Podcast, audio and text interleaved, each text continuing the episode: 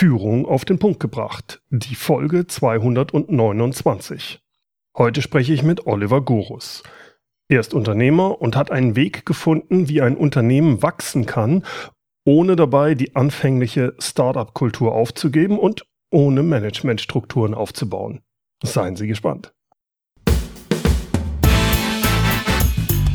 Willkommen zum Podcast Führung auf den Punkt gebracht.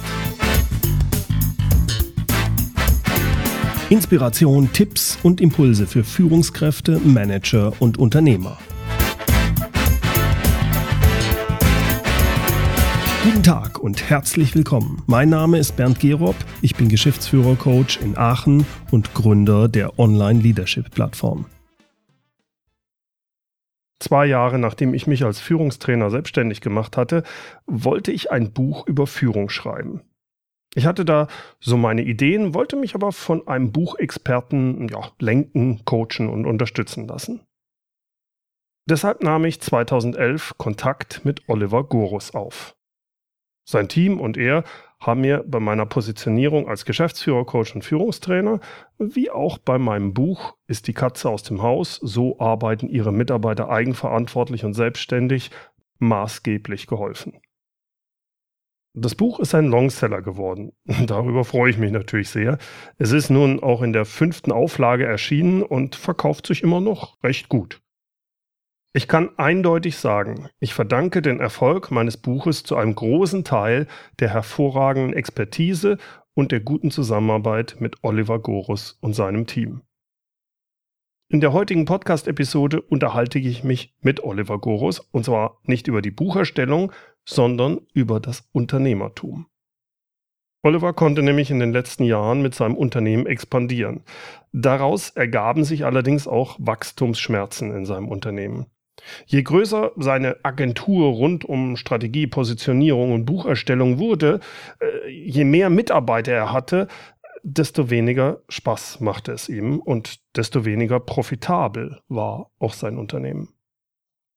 Die ursprüngliche Startup-Mentalität, also der Spirit von den ersten zehn Jahren, der war nicht mehr da. Er und sein Team haben sich immer mehr mit internen Prozessen und Strukturen beschäftigt, statt sich auf die eigentliche Wertschöpfung und den Kunden zu konzentrieren.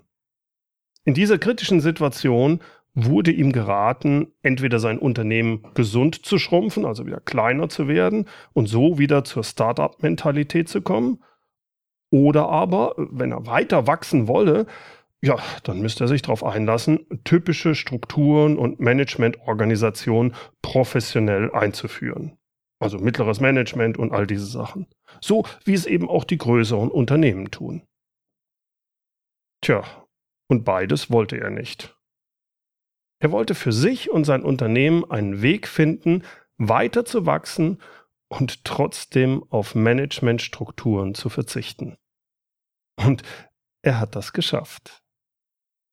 Freuen Sie sich mit mir auf ein spannendes Gespräch mit Oliver Gorus rund um das Thema Unternehmertum und Wachsen und dabei trotzdem klein bleiben.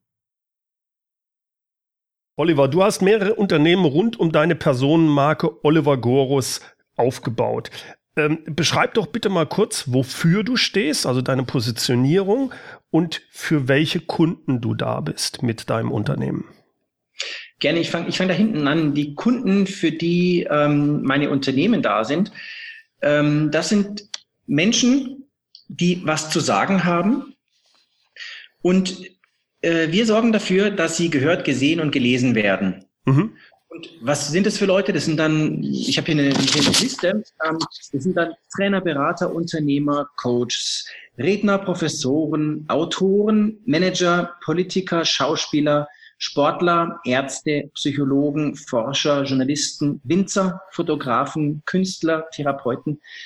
Aber also querbeet. Leute, querbeet, eben, genau aber Leute, die interessant sind in irgendeiner Art und Weise und die deshalb auch für ein, ein Publikum haben. Also für uns ist so das Kriterium, ist das jemand, der Publikum hat oder ist es jemand, der Publikum ist?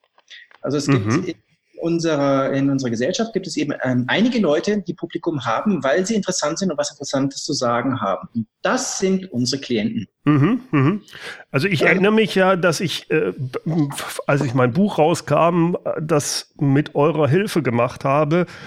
Und das war für mich ein Augenöffner, mit euch damals zusammenzuarbeiten. Das war, ich wollte 2011 so ein Buch, hatte da auch schon was und du hast mir sehr schön mit so einem Workshop den Kopf gewaschen. Da ging es um meine Positionierung. Das war schon mal extrem hilfreich, um ja. dann nachher wirklich ein gutes Buch mit euch gemeinsam äh, auf den Markt zu bringen. Und ja. äh, damals in diesen, in, die, in der Zeit, da war das auch schon, diese Positionierung, dass ihr gesagt habt, die Leute, die was sagen, was zu sagen haben, ne? Das hat sich durchgezogen. Das hat sich durchgezogen, das hat sich relativ schnell. Also äh, die Agentur, die ist ja 2002 gegründet worden. Und ähm, diese Fokussierung, ähm, so wie ich sie jetzt genannt hatte, ähm, auf Leute, die was zu sagen haben, die war schon relativ früh da. Die war nach drei, vier Jahren, hatte die sich schon so rausgebildet. Ähm, aber dass es so konkret und auch so breit geworden ist, und ähm, das, das hat sich im Laufe der Zeit eben entwickelt. Mhm. Ich möchte noch kurz eingehen auf den, den Anfang deiner Frage, wo du gesagt hast, du, ähm, ich hätte die Unternehmen rund um die Personenmarke Oliver Gorus aufgebaut. Ja. Sehe ich natürlich gar nicht so, ne? Weil, äh, weil Gorus eigentlich gar keine Personenmarke ist, das ist die Unternehmensmarke und ich auch glaube, dass es Personenmarken überhaupt gar nicht gibt. Ah, das ist ja spannend. Okay, dann, dann da, da höre ich jetzt gerne mal zu. Was, das ist ganz anders, als ich meine Überlegungen habe, ja. Du willst eine Begründung hören, zu Recht auch, ja. Ähm, also Oliver Gorus ist einfach mein Name und dein ja. Name ist Bernd Gerob. Ähm, ja. Das heißt also, wenn man ähm, Marke auf eine bestimmte Art und Weise versteht, hat jeder Mensch auf der Welt eine Marke, nämlich ja. ab der Taufe. Ne? So, das heißt einfach die Bezeichnung eines Menschen, damit man die Leute auseinanderhalten kann. Aber ähm, eine Marke ähm, im Sinne des Marketings oder des Brandings, ähm, die gibt es meiner Ansicht nach für Unternehmen und für, äh, für Produkte. Aber ein Mensch ist kein Produkt und ein Mensch ist auch kein Unternehmen. Ein Mensch ist viel komplexer und mhm. entwickelt sich viel stärker ähm, hat viel, viel mehr zu sagen als jede Produktmarke. Und die, die Mechanismen des Brandings oder des, des Marketings mit Marken, die sind viel zu schlicht und viel zu simpel, um sie auf Menschen anzuwenden. Mhm. vieles, was für das Branding oder von, für Markenkommunikation, für Produkte und Unternehmen gilt, wird falsch, wenn man es auf Menschen anwendet. Ja, das, da bin ich bei dir. Mhm. mhm. Deswegen halte ich auch so eine begriffliche Trennung eigentlich für gut, dass man sagt, okay, Marken, das ist was für Produkte und für Unternehmen. Okay. Und Menschen, das sind Persönlichkeiten. Die, ah. die als Marke abzustempeln, das würde dem ja nicht gerecht werden. Das ist viel zu eng. Ähm, ja. Eine Marke steht für viel zu wenig, ein Mensch steht für viel mehr. Und in, nur ein Beispiel, wenn, wenn du Markenkommunikation machst, dann musst du ja immer wieder die, die gleichen Inhalte transportieren, mhm. die Marke damit verbunden wird. Das sind einige wenige Inhalte, ne? so ähm, BMW, Freude am Fahren. Mhm. Wenn ein Mensch nur so wenig zu sagen hätte und das ständig tun würde, dann wäre es erstens furchtbar langweilig, es würde überhaupt niemand interessieren. Und die einzige Nische, wo man dann überhaupt noch zu Potte käme, wäre wahrscheinlich irgendwie die Politik im Bierzelt oder so. Okay, ich verstehe. Nichtsdestotrotz heißt dein oder deine Übermarke von deinem Unternehmen, jetzt ist der Begriff falsch, Oliver Gorus. Das heißt, man verbindet ja, man, man hat im Marketing ja durchaus einen Vorteil, wenn man das Unternehmen mit einer Person verbindet, oder? Ja, also weil man dann halt natürlich so einen gewissen Gründungsmythos auch hat. Also mhm. Daimler heißt halt Daimler, da gab es den Gottlieb mal, ne? Ja. Aber ähm, ansonsten ist es einfach nur der Nachname, ähm, der dann dafür steht. Äh, klar, da gibt es dann wieder auch Leute, die einem raten, hey, mach das bloß nicht, äh, sonst kannst du das später mal nicht verkaufen ähm, das Unternehmen. Aber erstens steht es irgendwie so gar nicht zur Debatte. Ähm, und zum anderen, ähm, warum denn nicht? Warum sollte man das dann auch nicht verkaufen können, wenn das einen, Personennamen hat? Also, das sehe ich auch so, ja, ja, ja. Also ich sehe es eher als einfacher an, weil es zumindest am Anfang einfacher ist, die, äh, in den Markt zu kommen mit einer Person als mit einer Produktmarke oder ähnlichem. Ne? Ja, also eigentlich ist das auch so historisch gewachsen. Ähm, und irgendwann mal hatte ich mir diese Frage gestellt, also bei der ersten, äh, bei dem ersten, bei der ersten Zellteilung, als aus einem Unternehmen dann mehrere geworden sind. Ja. Ähm, damals habe ich äh, mir den Gedanken auch gemacht, das war ja eine Chance, um die ganzen äh, neuen Unternehmen neu zu benennen. Und ähm, ich bin dann dabei geblieben, den, meinen Nachnamen, also Gorus, jeweils dann mit davor zu setzen, um ähm, die, eine Kontinuität, ja. äh, Kontinuität drin zu haben und ähm, auch sozusagen den, den Qualitätsmaßstab, den viele mit mir dann verbinden, dann genau. auch zu übertragen. Genau, ja, ja. Das ist eigentlich der Grund. Das, das kann ich gut nachvollziehen. Jetzt hast du ja in den, äh, äh, sagtest du ja, in den ersten Jahren ist dein Unternehmen als Agentur gewachsen. Das war ein Verbund. Und mhm. irgendwann mhm. aber äh, ist was passiert. Irgendwann hast du bemerkt, dass es ah, irgendwie nicht mehr so schön ging wie am Anfang. Also diese typische Startup-Feeling, das ist dann nicht mehr da gewesen. Ähm, die Prozesse wurden anscheinend schwieriger, komplexer, alles. Wie hat sich das für dich gezeigt? Welche Auswirkungen hat das und wie hast du das wahrgenommen? Ja. Ja, das war in, sag ich mal, so nach zehn Jahren ungefähr. Ähm, da waren es dann irgendwie deutlich über zehn Mitarbeiter, waren zwölf, dreizehn Mitarbeiter ungefähr damals da war noch, da war noch nicht so eine richtige Struktur drin, sondern das ist so Startup-mäßig gewachsen. Ne? Und ähm, das Geschäftsfeld wurde aber komplexer. Ähm, die Kunden haben uns gezogen, die wollten mehr von uns als einfach nur irgendwie, dass wir an ihren Buchmanuskripten arbeiten, sondern da sind sehr viel mehr Anforderungen des Marktes auf uns zugekommen, dass wir auch, insbesondere ich, ich wollte das machen. Und ähm, die, ähm, dieses Leistungsangebot ist komplexer geworden und es sind mehr Mitarbeiter geworden. Und dann ist was passiert, was ich vorher nicht für möglich gehalten hatte, nämlich, dass äh, plötzlich die Arbeit keinen Spaß mehr gemacht hat. Also Dir keinen Spaß mehr gemacht hat oder auch den Mitarbeitern? Äh, war beides. Okay. lief ähm, ich habe das dann, ich habe mich dann gefragt, was ist denn eigentlich los? Ähm, und ich, was ich gemerkt habe, ist, die Leute, also meine Mitarbeiter, die wollten plötzlich gemanagt werden. Mhm. Also haben Management eingefordert. Im Sinne von, plötzlich gab es ganz viele Meetings. Äh, plötzlich wurde ein Berichtswesen eingefordert. Ähm, das äh, gab ähm, Übergaben und Übergabeprotokolle.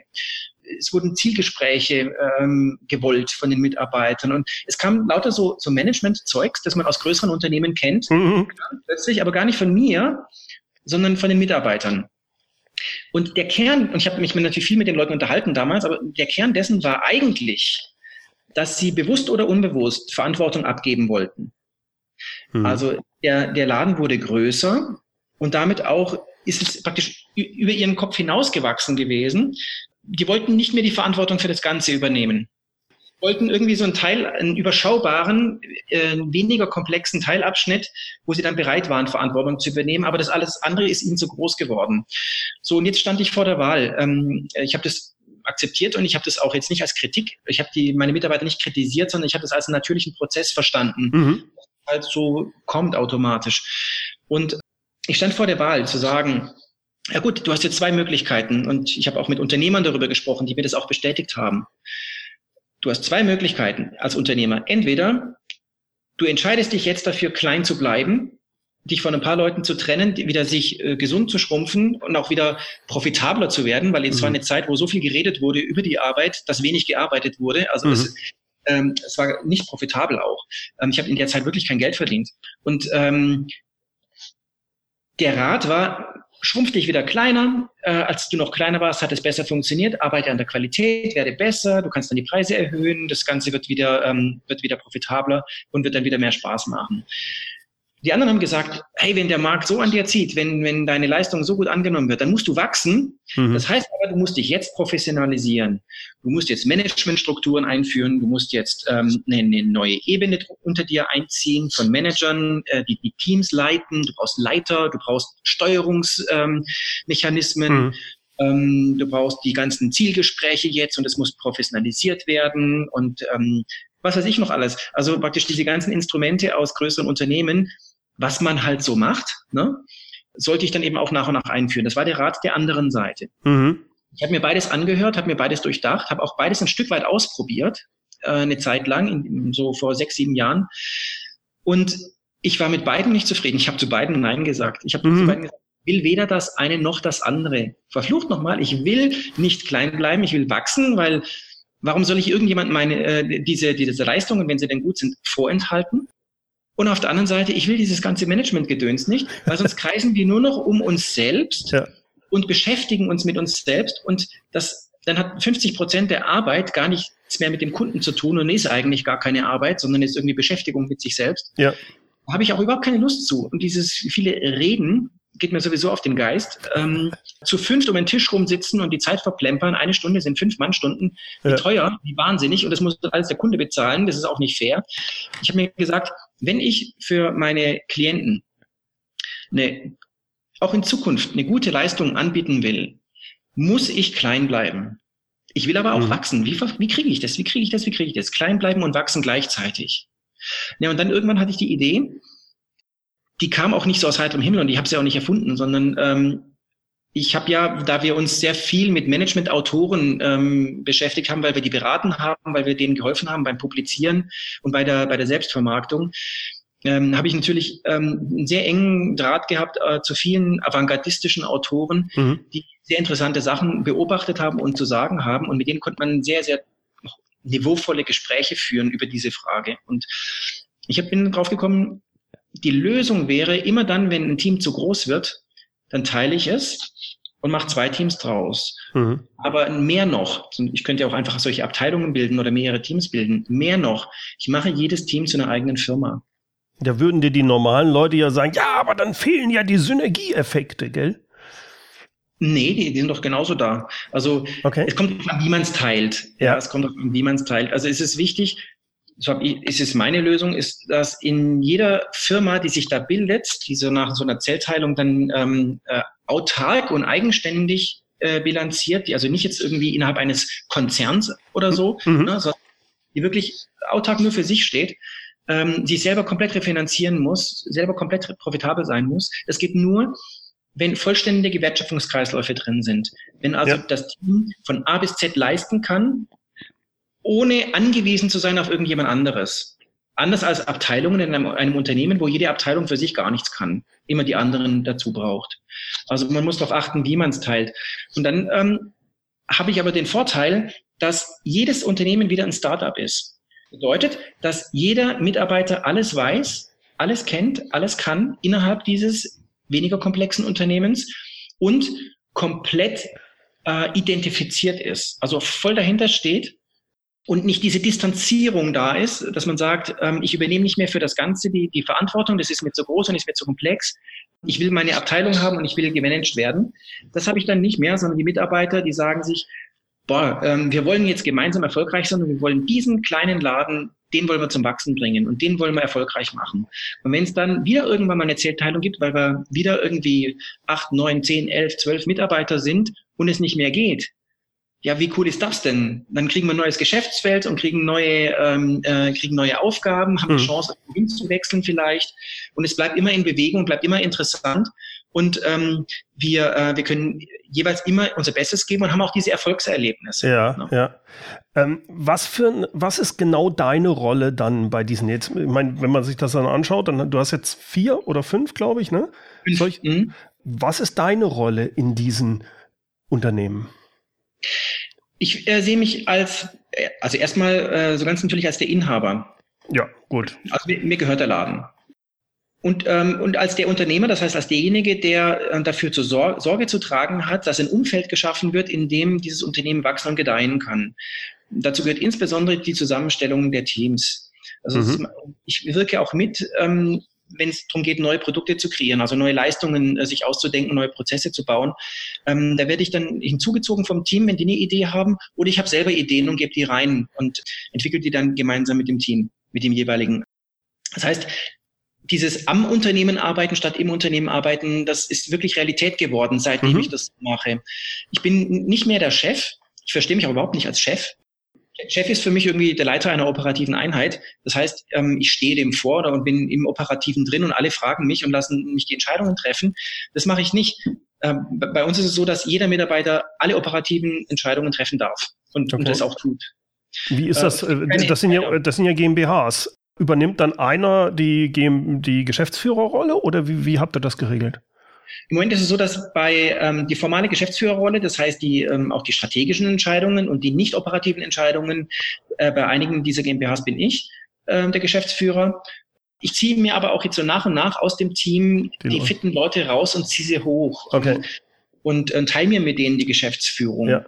Und gebe dann auch immer mehr ab, was das angeht. Also cool. Also im Operativen bin ich aber gar nicht mehr drin. Also mhm Ich mhm. habe keine Ahnung, wann die welche Termine haben, wann die Urlaub nehmen, wann die ähm, mit welchem Klienten wo sind und so weiter. Das interessiert mich auch gar nicht so sehr. Wenn die eine Frage haben, wo ich helfen kann, dann fragen die mich. Wir nennen das Konsultieren. Und ähm, dann kommen die auf mich zu und dann ähm, versuchen die eben mein Know-how oder auch meine Erfahrung irgendwie damit einzubeziehen. Ähm, aber die sind sehr stolz drauf, auch selber dann zu entscheiden oder Entscheidungen zu treffen. Und wir treffen teilweise echt harte Entscheidungen auch. Also, Mich würde mal interessieren, wenn du, ähm, das funktioniert ja alles super, wenn das Ding profitabel ist. Was machst du, wenn es nicht profitabel ist? Also, jetzt habt ihr ja. was ausgekriegt. Jetzt sagst du dem Team hier zwei Jahre lang, ähm, wenn es nicht so läuft, wir wollen das ja aufbauen, ist okay, aber irgendwann muss das Ding ja dann auch profitabel sein. Ja. Was machst du, wenn es nicht profitabel ist? Das kommt auch vor. Ja, ich habe die Erfahrung jetzt gerade gemacht. Wenn es nicht profitabel ist, ähm, dann versuche ich erstmal mit, gemeinsam mit dem Team rauszufinden, woran das liegt, um es profitabel zu kriegen. Mhm. Manchmal sind es Personalentscheidungen, also äh, manchmal muss man überlegen, ob es die richtigen Leute sind. Ganz manchmal kurz, ist, entscheidest du das oder entscheidet das Team? Also ähm, da ja meine Aufgabe ist, ähm, die, für die Bedingungen zu sorgen, dass die leisten können, verstehe ich das so, dass ich das letzte Wort habe, bei ja. mit welchen Leuten ich zusammenarbeiten will. Da ich der Inhaber bin, da sage ich einfach, ich entscheide letztendlich, mit wem ich Lust habe, zusammenzuarbeiten und mit wem nicht. Und mhm. ich, ich arbeite noch mit Leuten zusammen, die ich mag. Mhm. Wichtigstes Kriterium. Ne? Neben, mhm. der, äh, neben dem Können und so weiter. Ja. Ähm, mein wichtigstes Kriterium, wenn ich jemanden nicht mag, also persönliche Sympathie, ähm, okay. dann werde ich ihn einstellen, warum, warum sollte ich das tun? Ne? Mhm. Ja, ja, ich verstehe, verstehe. Aber äh, du, du hast ihn ja jetzt schon eingestellt.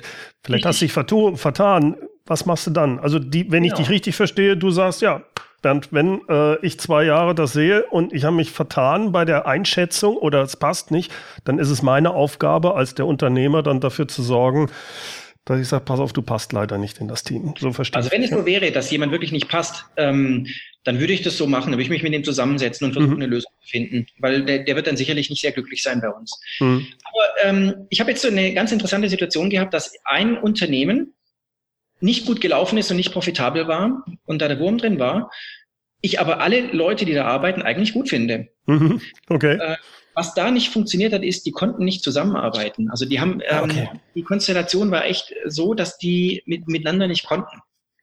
Und ähm, die sind sich so dermaßen selber im Weg gestanden und haben sich so blockiert gegenseitig, dass die nicht richtig geleistet haben. Mhm. Da bin ich jetzt so verfahren, also ähm, ich habe diesen Laden wirklich dicht gemacht.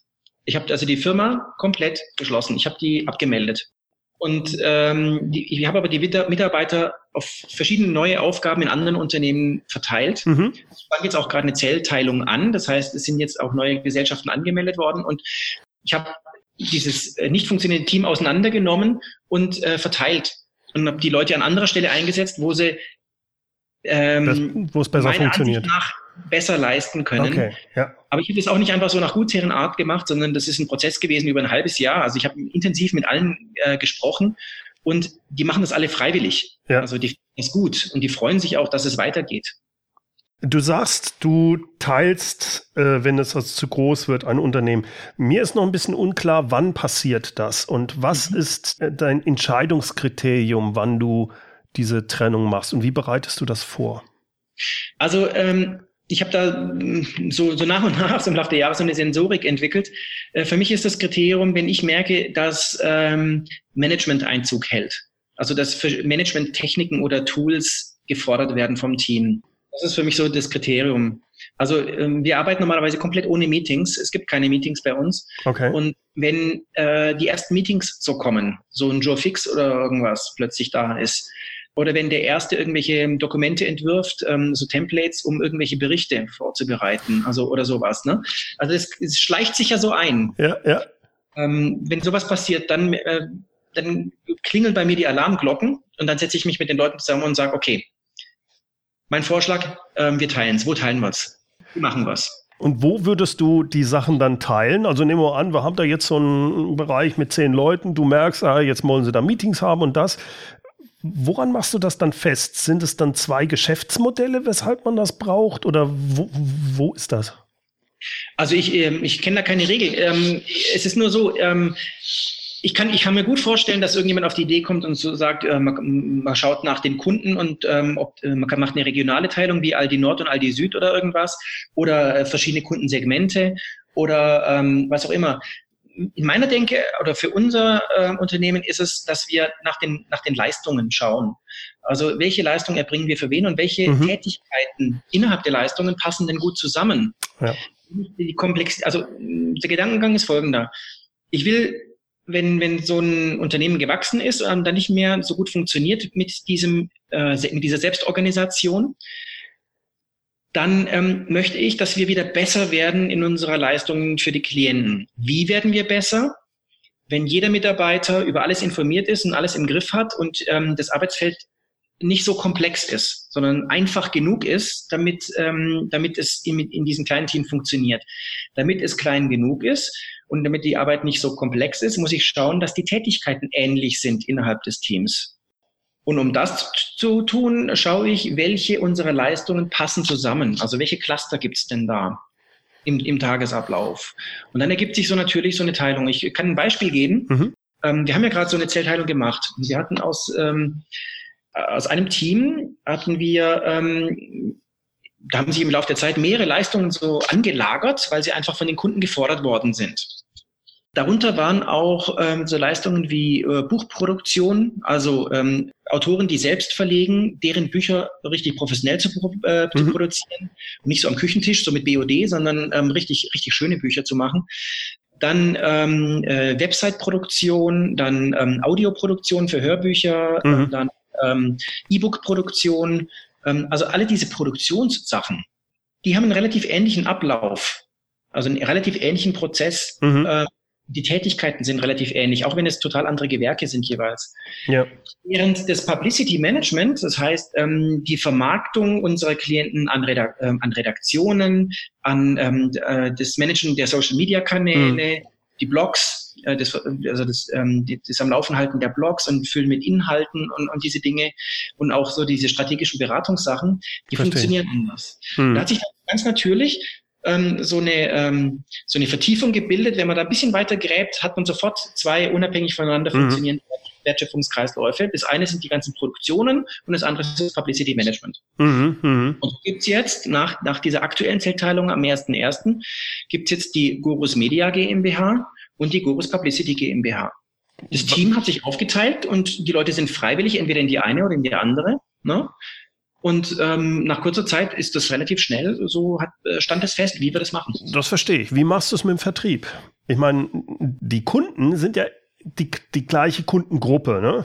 Da wird es Kunden mhm. geben, die kaufen vielleicht beides, sondern welche, die nur das eine oder nur das andere, oder? Ja, es gibt eine Schnittmenge. Also es gibt gemeinsame Klienten.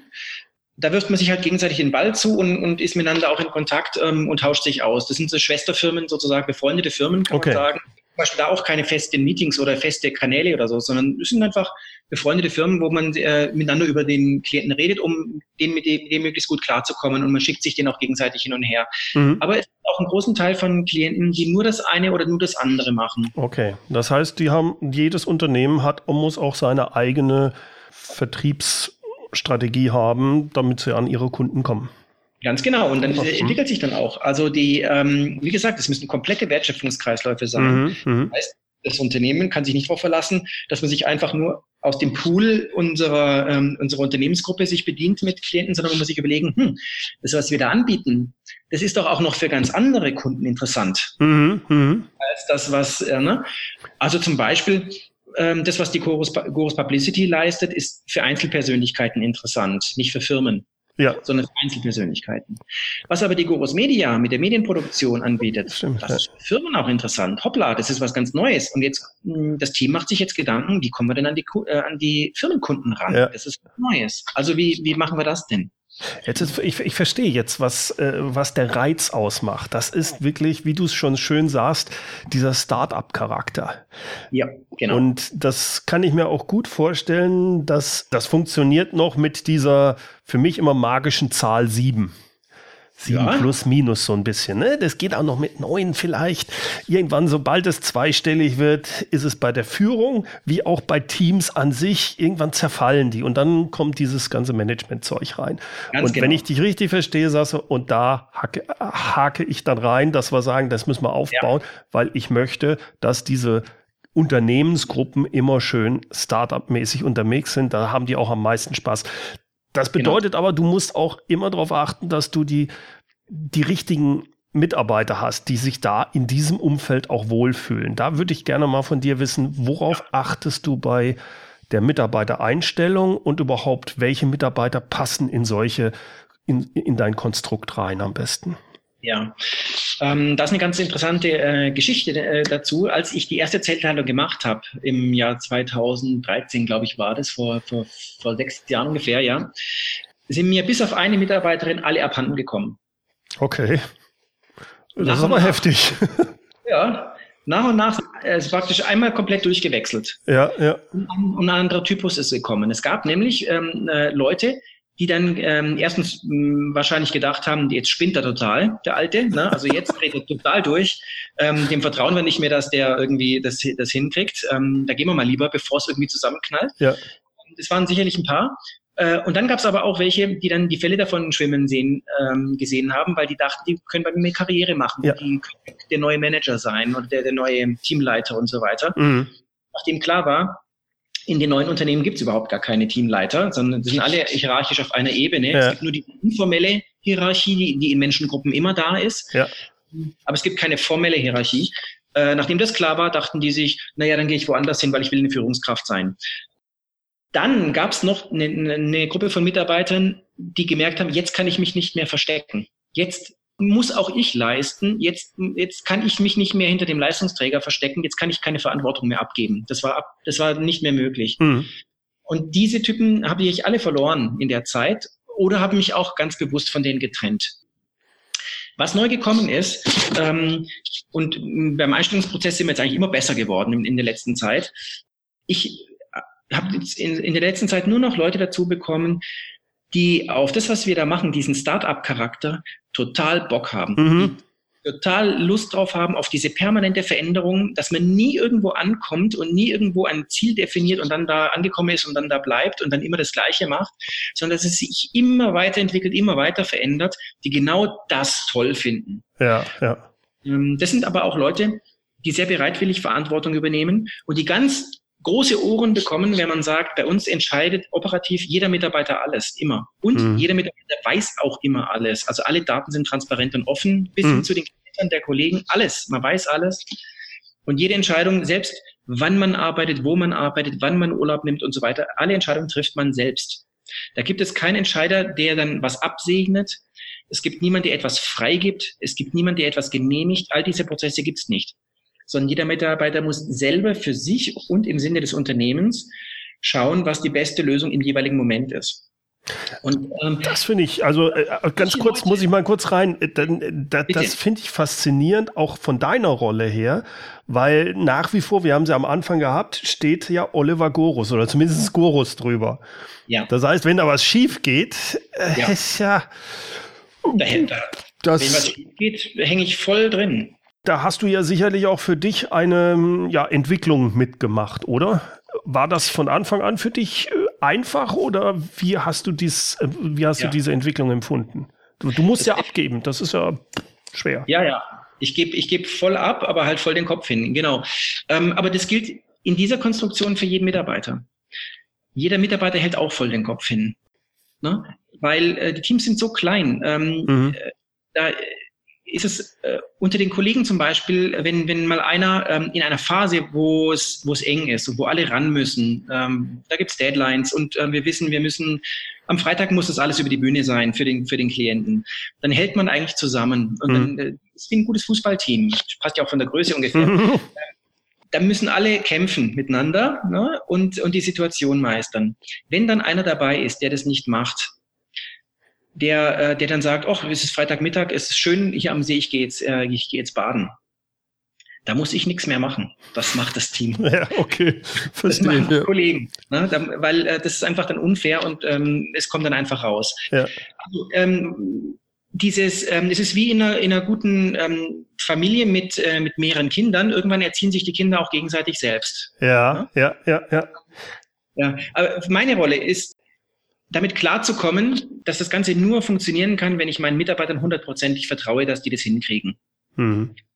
Und das auch noch weiterhin aufrechtzuerhalten, auch wenn ich mal enttäuscht werde. Und das war mein Learning. also am Anfang hatte ich damit echt Probleme. Ähm, ich, ich stand auch so in, in der Pflicht gegenüber den, den Klienten, dass ich ähm, immer eingesprungen bin und immer die Feuerwehr gespielt habe, wenn, wenn etwas gedroht hat, schief zu gehen. Dann, und dann war es natürlich sofort so, dass die Mitarbeiter dann auch ähm, sofort losgelassen haben und die Verantwortung an mich abgegeben Papa haben. macht das. Papa macht das, genau. Und aus der Rolle bin ich echt komplett raus. Ähm, das mache ich nicht mehr. Vielleicht so als Tipp für Leute, die in, diese, ja. in dieser Situation sind. Wie hast du das hingekriegt? Du hast ja gesagt, am Anfang ach, bin ich da immer reingesprungen. Was hat für mhm. dich dazu geführt, dass du diesen Sprung gemacht hast oder innerlich für dich machen konntest? Das war ein Prozess, das ist sicherlich auch ein persönlicher Reifeprozess gewesen. Ich habe da wirklich hart an mir gearbeitet. Das ist mhm. das eine. Sag mal, um vertrauen zu können, braucht man Selbstvertrauen. Mhm. Und wenn das Selbstvertrauen nicht da ist oder nicht groß genug ist, dann fällt es schwer, x Leuten zu vertrauen da, da muss man mal anfangen. Also man muss erstmal bei sich selber anfangen. So habe ich das gesehen. Mhm. Ähm, das persönliche Reifeprozess. Und da habe ich mir auch echt Hilfe geholt auch dafür. Dann ist es aber auch so, dass ähm, durch die Unternehmensentwicklung, in dem Moment, wo die Zellteilungen stattgefunden haben, war es einfacher für mich, aus den operativen Ra Teams rauszugehen. Ne? Weil es war dann automatisch so, es war klar, ich habe mehrere Unternehmen, im, im Kopf der Mitarbeiter war klar, ja, der kann ja jetzt nicht immer bei uns sein. Der ist ja, ähm, der ist ja nicht mehr drin. Ja, ja. Ja, und dann habe ich auch kommuniziert. Ich habe eben immer gesagt, ähm, ich bin nicht Teil des Teams. Wenn einer, wenn ein Mitarbeiter mich so automatisch so ähm, äh, mich einspannen wollte, ah, okay. ganz unbewusst und ungewollt, ne, ähm, dann habe ich immer gesagt, ja schon, aber ich bin ja gar nicht Teil des Teams. Wie soll denn das gehen? Mhm, mh, mh. Dann ein weiterer Schritt, äh, der es einfacher gemacht hat. Ich habe mich räumlich rausgezogen. Das ah, heißt, okay. ich sitze ja. woanders also die Teams haben eigene Standorte. Ja. Übrigens hat jedes Unternehmen einen eigenen Standort. Ah, okay. Also bin ich in einem Gebäude oder so, sondern ich habe die absichtlich auseinander. Ja, ja, ja, das ist ein guter, das ist eine gute Herangehensweise, glaube ich. Ja, das kann ich mir gut vorstellen. Und dann, ähm, was auch noch ähm, das ermöglicht hat, so zu vertrauen, ist, ich habe begonnen, die volle Verantwortung zu übernehmen, welche Menschen ich einstelle weg davon, von Qualifikationen, äh, das als Hauptkriterium zu nehmen, sondern ich habe dann irgendwann gesagt, mag ich diesen Menschen? Hätte ich richtig Lust drauf, mit dem zusammenzuarbeiten? Würde der mir Freude machen, zusammenarbeiten würde oder wer, der in meinem Unternehmen wäre? Ist es eine Type, wo ich sage, ähm, dem wünsche ich eigentlich, dass er, dass er erfolgreicher wird und dass der das bei uns wird? Mhm. Ähm, also ich muss so Lust haben auf die Leute.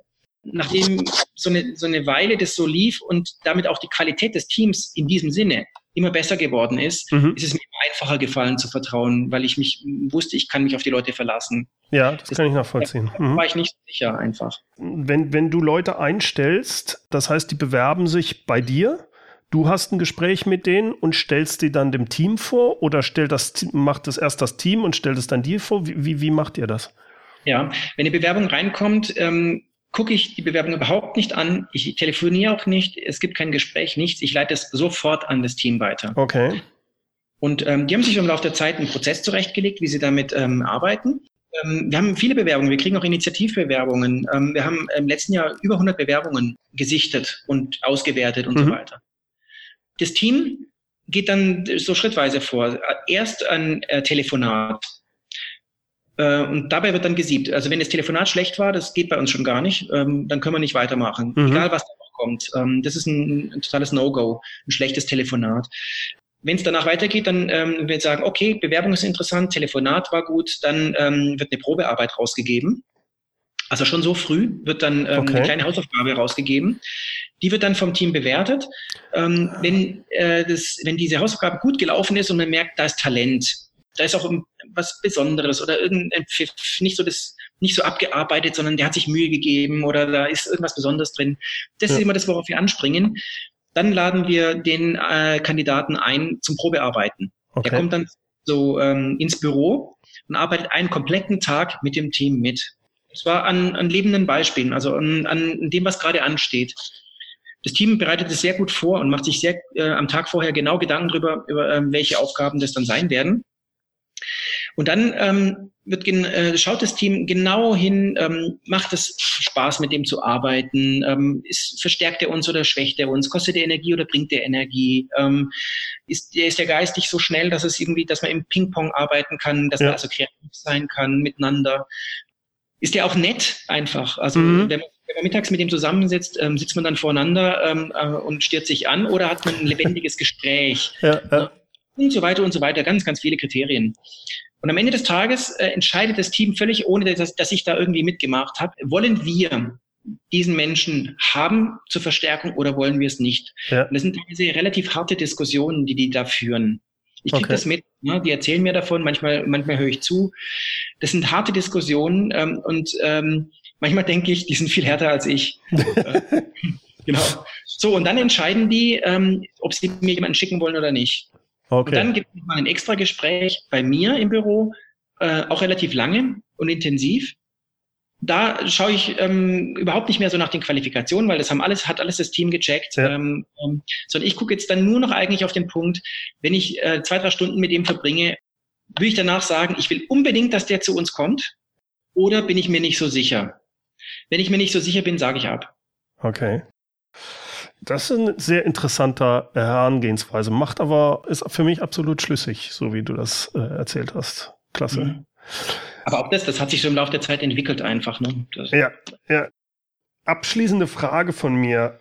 Du hast deinen Weg gefunden für die Art, für deine Geschäftsmodelle, für dein Unternehmen oder deine Unternehmensgruppe. Für welche Organisation oder und Unternehmen und auch Unternehmer würdest du sagen, ist dein Vorgehen sinnvoll? Und bei welchen Geschäftsmodellen, Unternehmen oder Unternehmern würdest du sagen, äh, lässt die Finger von, macht es anders?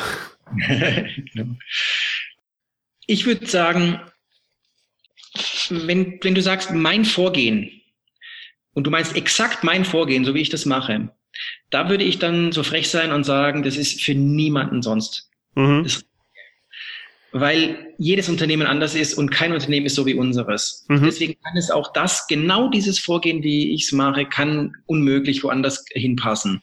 Das lässt sich nicht kopieren.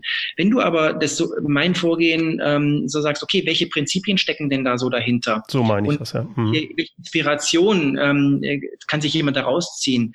Dann wäre ich dann auch wieder so frech zu sagen, eigentlich für jedes Unternehmen. Also jedes Unternehmen kann sich Gedanken drüber machen mhm. über die Fragen, die da, das sind ja so Grundfragen immer, die da, ähm, die da an, angesprochen werden oder dann, die ich versuche zu lösen, die in jedem Unternehmen da sind.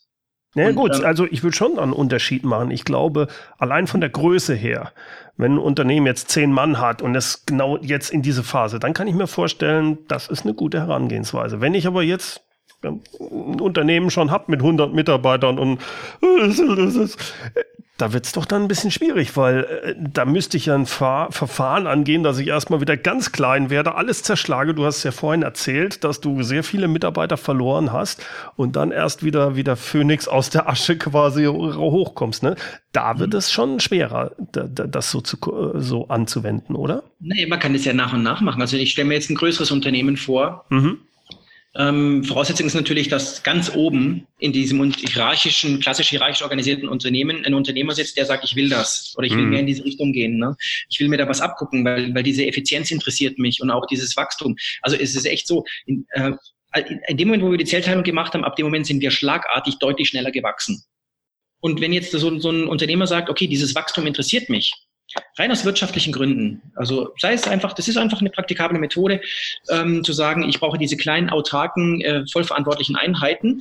Ähm, wie kann ich denn das bei mir machen? Dann muss er sich natürlich eine Lösung überlegen. Und er kann ja mal irgendwo anfangen. Er kann ja mal an einer Stelle anfangen und sagen, gibt es da vielleicht einen Wertschöpfungskreislauf, den man ausgründen kann? Mhm, mhm. äh, der dann auch noch andere Kunden an, äh, der also nicht nur innerhalb des Teams äh, das IT-Abteilungen zum Beispiel ähm, hat man ja auch immer wieder ausgegründet und so weiter. Aber das kann man auch mit ganz anderen Dingen machen. Wir haben zum Beispiel unseren Bürobetrieb ausgegründet. Also eines der Unternehmen in unserem Verbund ist äh, die Orgshop GmbH. Die macht Bürokram. Und mhm. zwar alle. Das komplette Büro und hat dann auch Kunden außerhalb unserer Unternehmensgruppe gewonnen, für diese Büro machen. Okay. Ähm, also man kann eigentlich alles irgendwie fassen und äh, überlegen, gibt es dafür einen Markt für diese Leistung außerhalb mhm. des Unternehmens. Wenn das so ist, dass es einen Markt gibt und dieses Unternehmen künftig sowohl für die, für die, die eigene Unternehmensgruppe als auch für andere leisten könnte, dann können wir es ausgründen. Mhm. Wenn ich dich aber richtig verstehe, dass ein Kernprinzip ist, dass äh, die, das Unternehmen nur so groß werden kann, bis es halt, ja, eigentlich darf keine Zwischenschicht mehr oder Management oder irgendwas in dieser reinkommen. Das heißt, es ist begrenzt und es muss sich eigentlich immer eine Zellteilung stattfinden, sagen wir in der Größenordnung, wenn es Pi mal Daumen zweistellige Mitarbeiter werden, größenordnungsmäßig, weil dann in der Regel es irgendwie zu solchen Prozessen kommt. Ja, also ähm, ich kann mir vorstellen, dass ähm, diese Größe, ab der das irgendwie notwendig ist, wenn man die, die reine Selbstorganisation haben will, so wie wir. Also wenn man jetzt sagt, okay, ähm, ich will außerdem, dass ich irgendwie kleine autarke Einheiten habe, will ich das auch noch so, dass die alle auch noch wirklich komplett selbst organisiert sind und wir kein Management drin haben. Ja. Dann bin ich mittlerweile der Überzeugung, dann muss es, müssen es kleine Einheiten sein. Ähm, wie groß, das hängt wieder vom Business ab.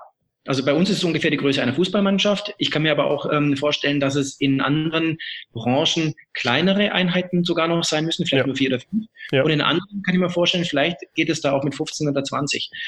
Aber sicherlich nicht mit 100. Glaube mhm. ich nicht. Mhm. Mhm. Ja. Sonst würden sich sofort wieder Substrukturen bilden und da hätten wir sofort wieder Management durch die Hintertür. Ja. Ja. Aber wenn einer das will, dann kann er sich ja überlegen, wie kann ich das machen. Und dann kann ich auch anfangen. Ich bastel einfach mal, ich fange mit dem ersten Team an und dann das zweite, vielleicht mal drei auf einmal oder so. Mhm. Aber ich kann auch größere, äh, größere Unternehmen mit 300 Mitarbeitern kann ich auch nach und nach auseinandernehmen und in kleine autarke Einheiten machen. Mhm. Und ob jetzt, ob man so radikal ist wie ich jetzt, dass man sagt, das sind alles eigene Firmen, oder ob man das mit Business Units macht ähm, äh, oder ähm, wie auch immer, das ist ja auch wiederum eine Geschmacksfrage. Mhm. Deswegen glaube nicht so an die reine Lehre. Ich glaube aber, dass man sich von den Prinzipien, die dahinter stehen, wirklich inspirieren lassen kann und dass das so ja.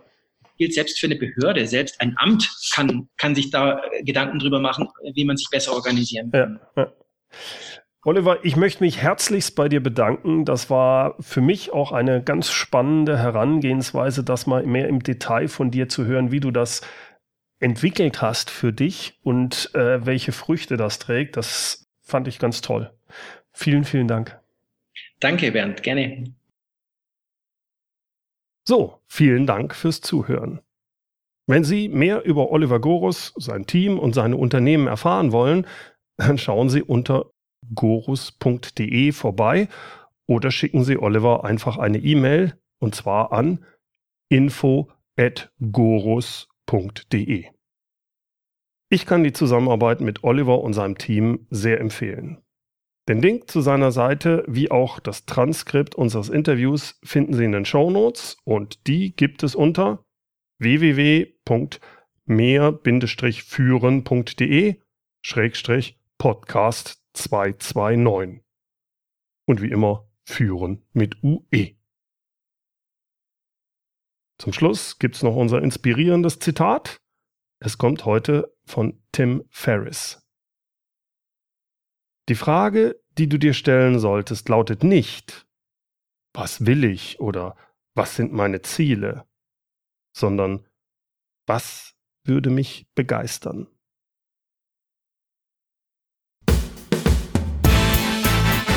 Herzlichen Dank fürs Zuhören. Mein Name ist Bernd Gerob und ich freue mich, wenn Sie demnächst wieder reinhören, wenn es heißt Führung auf den Punkt gebracht. Inspiration, Tipps und Impulse für Führungskräfte, Manager und Unternehmer.